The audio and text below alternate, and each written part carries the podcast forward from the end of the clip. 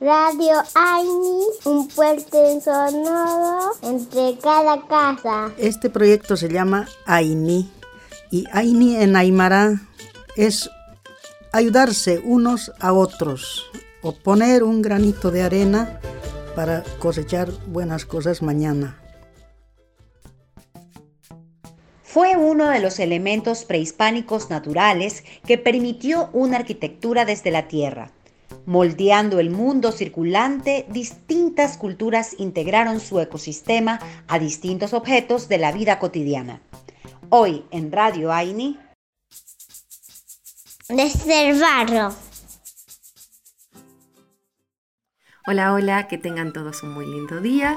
Mi nombre es Julia, vivo en la quebrada de Humahuaca, en la provincia de Jujuy, bien en el norte de la Argentina, y aquí me dedico a la alfarería.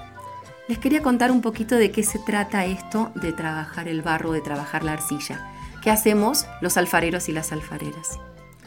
Aquí en el lugar en donde vivo hay un río que cruza toda la provincia de norte a sur.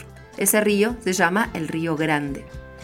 Cerca del río, es decir, cerca de donde hay agua, se junta un barro muy especial. Ese es el barro que utilizamos para trabajar, esa es nuestra materia prima. Entonces, en época en donde no hay casi agua en el río, salimos a juntar en forma de terrones, de bloques de tierra, ese barro tan especial que es un barro muy, muy finito, que si uno lo amasa mucho y le agrega agua y le agrega talco y le agrega un montón de otras cosas, lo puede amasar y con eso podemos hacer cualquier tipo de objetos. Aquí en la provincia de Jujuy, la arcilla o el barro se viene usando desde hace miles de años para confeccionar, para elaborar todo tipo de objetos. En su mayoría están relacionados con todo lo que tiene que ver los utensilios de la cocina, es decir, lo que usamos para cocinar. En lugares como La Puna, en lugares bien altos cerca de las montañas, hay familias enteras que se dedican a construir, amasar ollas, platos, cuencos y todo lo que tiene que ver con la cocina. A mí personalmente me gusta amasar otro tipo de cosas. A mí me gusta hacer muñecas de barro, muñecas de arcilla. Para eso tomo como referencia, como modelo a seguir, las muñecas o las caritas que hacían los pueblos antiguos que vivían en estos lugares.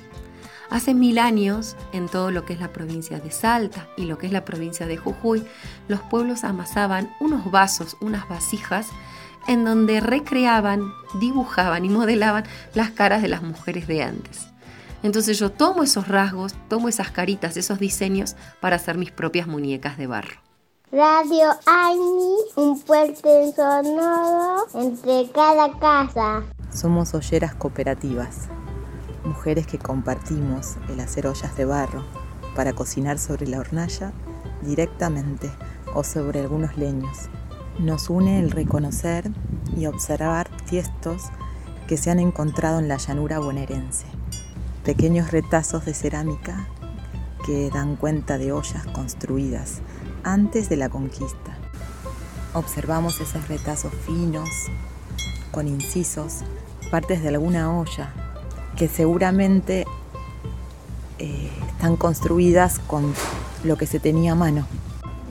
Entonces también nos une esa idea de hacer con lo que tenemos a mano, con herramientas cotidianas. Armamos la pasta de la futura olla pensando en esos eh, en distintos momentos que va a atravesar. Mezclamos los materiales en seco y de a poco le vamos agregando la humedad. Y amasamos mucho, mucho.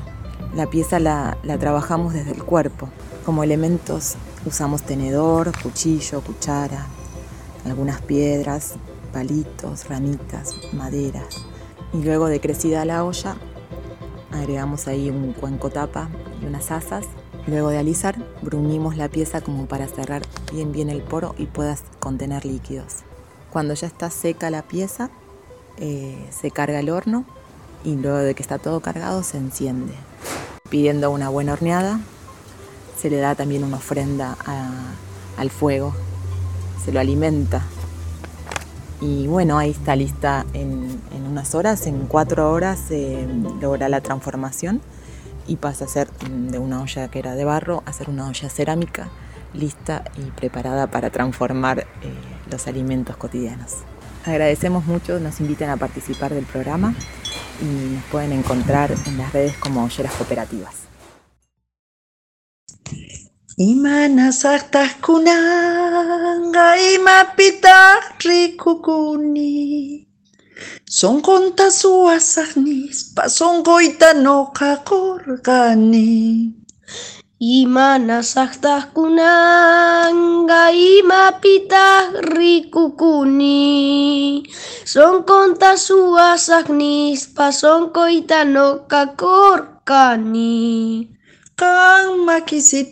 manta al cautiverio te entregaste. Pitag maita chachaspas y de tus manos buscaste. Kan manta al cautiverio te entregaste. Pitas maitas muchachas, y de tus manos buscaste. Yana puyus para mucho, pego pego surma mucho. Runa tarrima china eka no kaya pitu kukuchu. Kan cautiverio te entregaste.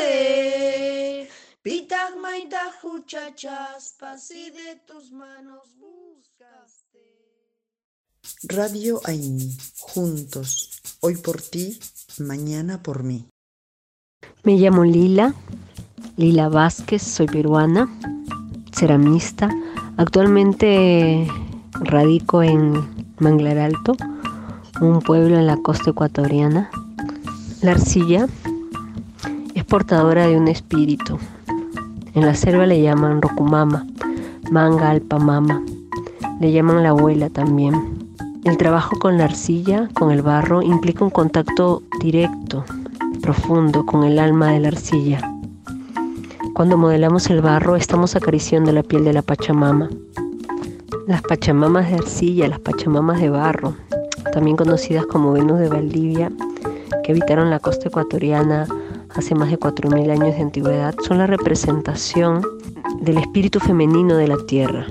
Los antiguos alfareros establecieron una conexión simbólica entre la tierra y la mujer, ligada a la fertilidad y a la creatividad. Modelaron la belleza, mujeres de barro con cuerpos robustos, espaldas anchas, cabellos negros, figuras femeninas cuyo uso estaba vinculado al rito y a la ofrenda y que nos hablan de un acto mágico de reciprocidad con ella. Para contactarte con Radio Aini, escríbenos a Facebook e Instagram. Búscanos como Grupo Aini y en YouTube como Proyecto Aini.